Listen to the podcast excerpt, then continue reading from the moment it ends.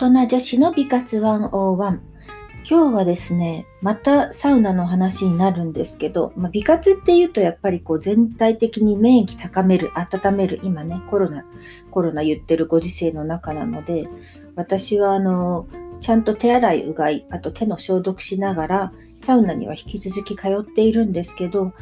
あの、お仕事の打ち合わせがですね、どんどん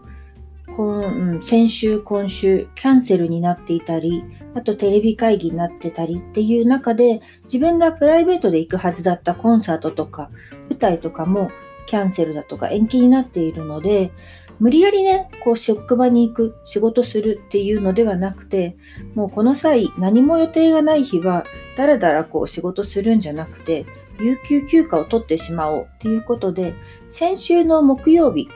に実は、えっ、ー、と、とあるサウナに行ってきたので、それについてお話ししようと思います。そもそもこの在宅勤務推奨っていうのを各所コロナで対策としてやられてますけど、それは人との接触を減らしなさいということなので、実際ま家にいるべきなんですけど、私の場合、あの、在宅推奨っていう事例が別に出てきていなくて、自己責任でどうぞっていう感じのお勤め先なので、普通にお仕事とも行ってますし、打ち合わせも、あの、外部の方とかも結構来られているので、こちらからはね、テレビでも電話でもいいですよっていうふうに言ってるんですけど、いや、うち大丈夫ですっていうところもあるので、あの、人それぞれ、会社それぞれっていうところはあると思うんですけど、私の場合、まり在宅勤務でもサクサク仕事をこなす、あの、なんて言うんだろう、メンタリティはあるし、お家でも仕事をね、あの、よくするんですけど、なんかやっぱりこう、職場に行って、あの、2つモニターあったり、ちゃんとその、なんだろう、仕事に、会社に出勤してますっていうマインドで行くのも結構好きで、あと家に机がないっていう、まあ大きな問題があるんですけど、ソファーの上で仕事してるとお尻痛くなっちゃったりね、して、あの、普段のお仕事のところでは、スタンディングデスクって言って立って仕事してるので、あんまり座ってこうパソコンガチガチいじってるのが好きじゃないっていうのもあるかなと思います。で、そういう中ですね、あの、だらだら仕事するよりはもう有給休暇何もないよ取っちゃえっていうことで、いつも残っちゃって無駄になってしまっているので、あの、平塚の太古の湯グリーンサウナに行ってきました。で、ちょっとした、なんだろう、一人で、あの、泊まりはしないけど、まあ、旅行気分も味わえるし、リラックスにもなるし、あと、ここの太古の湯さんがちょっと前にね、あの、老朽化により5月6日に閉館しますっていう、あの、アナウンスを出されていたので、ずっと行きたいなと思ってたんですけど、なんかこう、行きたい行きたい詐欺っていうか、行く行く詐欺っていうか、行きたいと思ってたり、見たいと思ってたりっていうことは、本当にね、すぐやらなきゃいけないっていうのを、あの、今、しみじみ感じているんですけど、まあ、それで、えっと、一日お休み取って行ってきました。で、平塚が、自体が、あの、なんとなくそのエリアはどこかっていうのは分かってたんだけど、結構遠かったですね。で、帰りちょっと失敗しちゃって、あの、間違えてなんか東海道本線っていうのを乗っちゃって、品川の次に新橋に行ってしまうという、あの、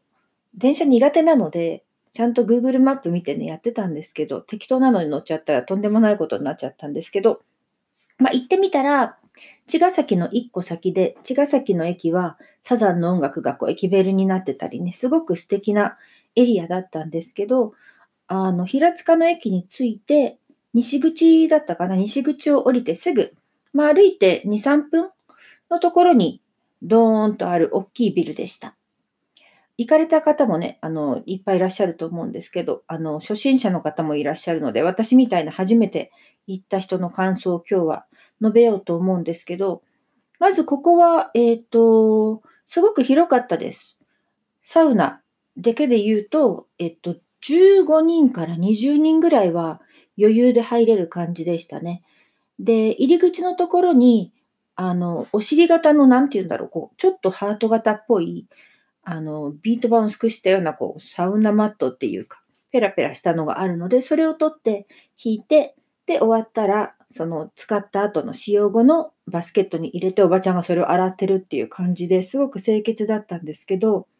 行ってすぐね、着いたのが、なんか朝ダラダラしちゃったので、着いたのが12時ぐらいかな、お昼の。で、それでまあ洗って、まずお風呂がね、いろんな種類があったので、それもね、こう美活の意味でいろんなお風呂入るの大好きなので、テンション上がったんですけど、いろんなお風呂に入って、で、その時に気がついたのが、料理タイムがありますって書いてあって、その日は平日だったので、1時半と5時にあるって書いてあったので、よし、じゃあ1時半に入ろうと思って、それに合わせてお風呂に入ったり、サウナに入り出したりしてました。で、ここのお水が、あの、お風呂のお話をまずすると、いろんな温泉がある中で、まあ、天然温泉で、ここからちゃんと掘ってる太古の湯のね、こう、湧き水なんですけど、そのグリーンサウナがある地下1300メートルの地層から湧き出ているお水ですっていうのがいろんなところにこう書いてあって、いわゆるその1300メートル地下っていうのは2400万年前の地層から出ています。みたいなことが書いてありました。なんかお風呂に入りながらね、そういうとこまで人が穴を掘っていいんだろうか、みたいなことを考えたりしたんですけど、まあ日本、こう、三大美人の湯みたいなもの、言われてるものとすごく近しい純度が高い弱アルカリ性の美肌の湯ですっていうのがあったので、もうお風呂の中でね、次の日どんな美肌になってるんだろうと想像しながら入っていたんですけど、あのー、一個ね、すごく気になるのがあって、こうブクブク湧いてる感じのお風呂が一個、まあ二つちっちゃいのがあって、その温度が32度でした。まず見てみたら。でね、それにこう、身を沈めた時に、すごく不思議な感覚になって、目をちょっと閉じてみたんですね。おばちゃんたちがそれにこうドーって入ってて、あの長湯、これは気持ちいいので長湯しすぎるから注意してください。10分以上入れないでくださいっていう紙があるぐらい、ずっと入っていたかったんですけど、32度で、すごく柔らかい。水が柔らかいってこれなんだと思うぐらい、すごく柔らかくて、目を閉じてると、なんかね、すごく不思議なんですけど、もう涙が出て、今思い出しても涙が出てくるぐらい感動したですね。で、この感覚は何なんだろうと思ったら、お母さんのお腹の中だ、みたいな、あの感じで、潜在的な自分の記憶の中の体内が蘇ったっていう不思議な体験をしました。これすごい変なんですけど、一回ね、入るとね、このセンチメンタルなお水、私がなんか感情感性豊かなのかもしれないんですけど、すごい感動しました。あの、懐かしい感じ。水ってこんなだったよな、みたいなのを感じたので、本当にこれだけに入るためにもう一回行きたいなって思うし、あの、閉まってしまうのがすごい残念だなっていうのをまず感じました。で、あと、つぼ湯。つぼ湯がね、42度から帰り見たらおばちゃんたちがあちあちあちって言って出てきてたんで、ふと見たら45度だったので、45度のお湯は私は無理だなと思ったんですけど、42度ぐらいの時に入って、まあでもあんまり暑すぎたので、1分ぐらいかな、壺湯に入って、で、外にも露天もあって、その日のハーブ湯に、あの、それがね、あの、海外でいうこう、大きいジャグジーみたいなあの、4人入ってちょうどいい大きさのジャグジーみたいなのがあって、で、さらにはその露天の奥のところに、まあ、ちっちゃめのプールの大きさって言ったらなんか語弊があるな。どのくらいだろう。まあ、大きめの、あの、湯船があって、普段はそこにね、あの、医学的にも、あの、いい、認められてる純度の炭酸風呂があるらしいんですけど、それがやっぱりこの一つの原因でもあるのかなと思うんですけど、老朽化により炭酸水のお風呂は調整中で、その代わりにあのハーブ湯になってましたね。うん。で、中にも本当にね、いろんな温泉があったんですけど、あの、その中でまあ、えっ、と、サウナの話に戻ると、サウナはですね、そのロウリュタイムが1時半に訪れてきて、で、私は、あの、サウナはやっぱり一番上の段が好きなので、そこは1段、2段、3段あって、3段目のところに座ってました。で、唯一私だけ3段目に座ってて、他のあの地元のおばちゃん、よく来てる風のおばちゃんたちは、1段目に皆さん座って、めちゃめちゃおしゃべりしてたんですけど、あの壁にね、やっぱりそれ気になる人もいるみたいで、あの、お話はお控えめにみたいなのが貼ってあったんですけど、井戸端会議みたいなノリでずっとサウナの中では話してましたね。人のことだとか、あの、このサウナが閉まっちゃったら私たちどうなるの？あそこに行かなきゃみたいなお話とか。で、さらには一人のおばさまが、何か袋にジップロックに何か入ってて、米を閉じて私サウナに、あの、テレビがあったんですけど、なるべくこうサウナのね、こう、中でリラックスしたいので、まあ、テレビの音も何となく聞きながら目を閉じてたんですけど、ボリボリボリボリ、なんかたくあんかじってるみたいな音を立ててて、なんだこれと思って、たくあん食べてるのと思って見たら、ちょっとサウナ室が広いので、遠くでよく見えなかったんですけど、多分氷でも氷をずっと持ってるわけないので、もしかしたら本当に漬物食べてるのかもしれないんですけど、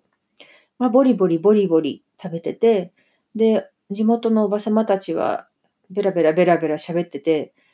かなり、えっと、静かなリラックス系のサウナが好きな方には苦手かもしれない。ただ、広くて衛生的で、そのロールタイムがやってきた時に、あのお姉さんが入ってきてお店の、で、ハーブ水をかけるだけかと思ったら、まさかの熱波を仰ぐアウフグースタイムっていうんですか？それもあって、で、希望者はおかわりできたので、私ね、2回もおかわりして、計3回、もう熱波を浴びて、もう最高でしたね。あれ、本当に気持ちいいんですよ。私、暑い風大好きなので、まあ、サウナ自体は85度、4、5度。で、そのくらいが私実はすごく好きで、めちゃめちゃ暑いサウナではなくて、その85度ぐらいでこうじんわりした感じで長く入る方が好きなので、多分本来そっちの方が、あの、フィンランドとかはそうなのかなと思うんですけど、その中でこう、バカーンバカーンっていう感じで熱波を浴びて、ああ、最高と思いながら、あの、入ってたんですけど、でそこでね、えっと、その後の水風呂が、うんと、水温はそんなに低くなくて、まあ、18度、19度ぐらいだったんですかね。で、そこの、その、サウナの水風呂のお水も、とにかく水が柔らかい。柔らかい水ってすごい不思議な言い方なんですけど、なんだろう。あと微生物がいます。なのでちょっといろんなものが浮いてるけど、やっぱりその太古の水、下からこう湧き出ているお水なので気にしないでちゃんと入ってください。美肌になりますっていうのがあったので、18度だとちょっと長めにね、入れるので、まあ2分ぐらい入って、で、休憩は外の、あの、ハーブ、ハーブ湯の横のところにベンチだとか、ベンチが4つと、あと、こう、リクライニングする椅子が2つあったので、こうお日様浴びながら、そこで休憩してたんですけど、そこでまたね、ちょっと1個衝撃的なことがあって、そのポリポリ物をかじってたおばさまが、その休憩エリアに座ってらしたので、あ、サウナの後はちゃんとこの人、休憩もするのねなんて思ってたら、あの、急にカチッカチッって音がして、もしかしてと思ったらライターで、喫煙できるんですね、ここは外でね。衝撃的だったんですけど、なのでリラックスして、こう休んでる、くもうすごい太陽の下でリラックスと思ってたら、タバコの煙がやばくって、整えませんでした。それがもう気になって気になってしょうがなくって、あの、2回目かな。もう休憩も早めに切り上げて、あの、お風呂の中のエリアにもベンチがあるので、それをちょっとね、あの、お水でゆすいで、それに座ったりしてました。こういう時って、まあ、悪運重なるものでね、休憩しようと思ったら、そのサウナタイムとそのおば様が結構かぶってて、サイクルが一緒だったのかな、なのでしまったなと思ったんですけど、それで、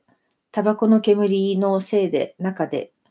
リラックスするっていう感じになってしまいました。まあ、私みたいなね、あの、一元さんっていうか、常に行かない人が文句言うなって話もあるんですけど、ちょっと残念でしたね。ただ、あのここは、えっと、女性のフロアと男性のフロアとちゃんと分かれていて、で、レストランもあって、そこでまあ、あの、テレビの茶道で原田泰造さんだっけがラーメン、食べてたラーメンとか、まずね、最初に行った時は自分が食べたいものじゃなくて、こう名物っぽいものを食べてみようと思って、そのラーメン食べて、とても美味しかったですね。あの、サンダー、なんだっけ、サンダーターメン。あの、ちょっと酸っぱい感じの、あの、アメリカで言うとホットサワースープみたいな感じで言うんですけど、そのまあ、酸味の効いたスープと麺が入ってる感じと、オロポを頼んで、それでまた、あの、リラックスして、休憩エリアもあったので、そこでまたお風呂に、あ、後で戻ったっていう感じですね。で、美活っていう観点で言うと、このサウナをすること、まあ、サウナにちゃんと入るようになって、一番のメリットが、すごく睡眠の質が良くなったっていうことなんですけど、フィットビットで毎日計測してて、サウナに行った日はだいたいその睡眠スコアっていうのが85点以上。普段が70点ぐらいなので、サウナに行ってない日は。かなり時間が短くても質のいい睡眠を得られているっていうのがあるんですけど、お風呂に入るとこう眠気がね、やっぱりリラックスしてくるので、ご飯食べた後、えっ、ー、と、その休憩エリアで、うとうとね、して、ソファーが結構いろんなこう、なんだ、一人あソフソファーじゃない、リクライニングチェアが一個一個のやつがあって、ちゃんといいタオルのこうブランケット、タオルケットも置いてあって、で、横になれる、あの、エリアもあったので、そこでおばさまたちとかね、めっちゃいびきかいて寝寝てるおばさまとかいてなんか微笑ましかったんですけど、私はそのソファーでこう、リクライニングソファーでリラックスしてるうちに、気がついたら1時間ぐらい寝てて、やばいやばいって感じだったんですけど、その後、まあ、お風呂に入って、で、まあ、東京都内までね、1時間半ぐらいかかっちゃうので、本当はもうちょっとね、ゆっくりして、5時からのロ流タイムも味わいたかったんですけど、あのその後、まあ5時ぐらいにまだいたんですけど、そこからまたね、水風呂とかやっちゃうともう夜遅くなっちゃうので、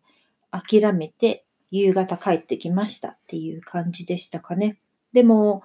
あの、本当にね、すごく残念なのが5月に閉まってしまうので、あと2回ぐらいは行きたいなと思います。この、あの32度のお水、お水じゃないな、32度のお風呂に、あと何回か浸かりたいっていうのがすごく今の気持ちとしてあるので、また近々行こうと思います。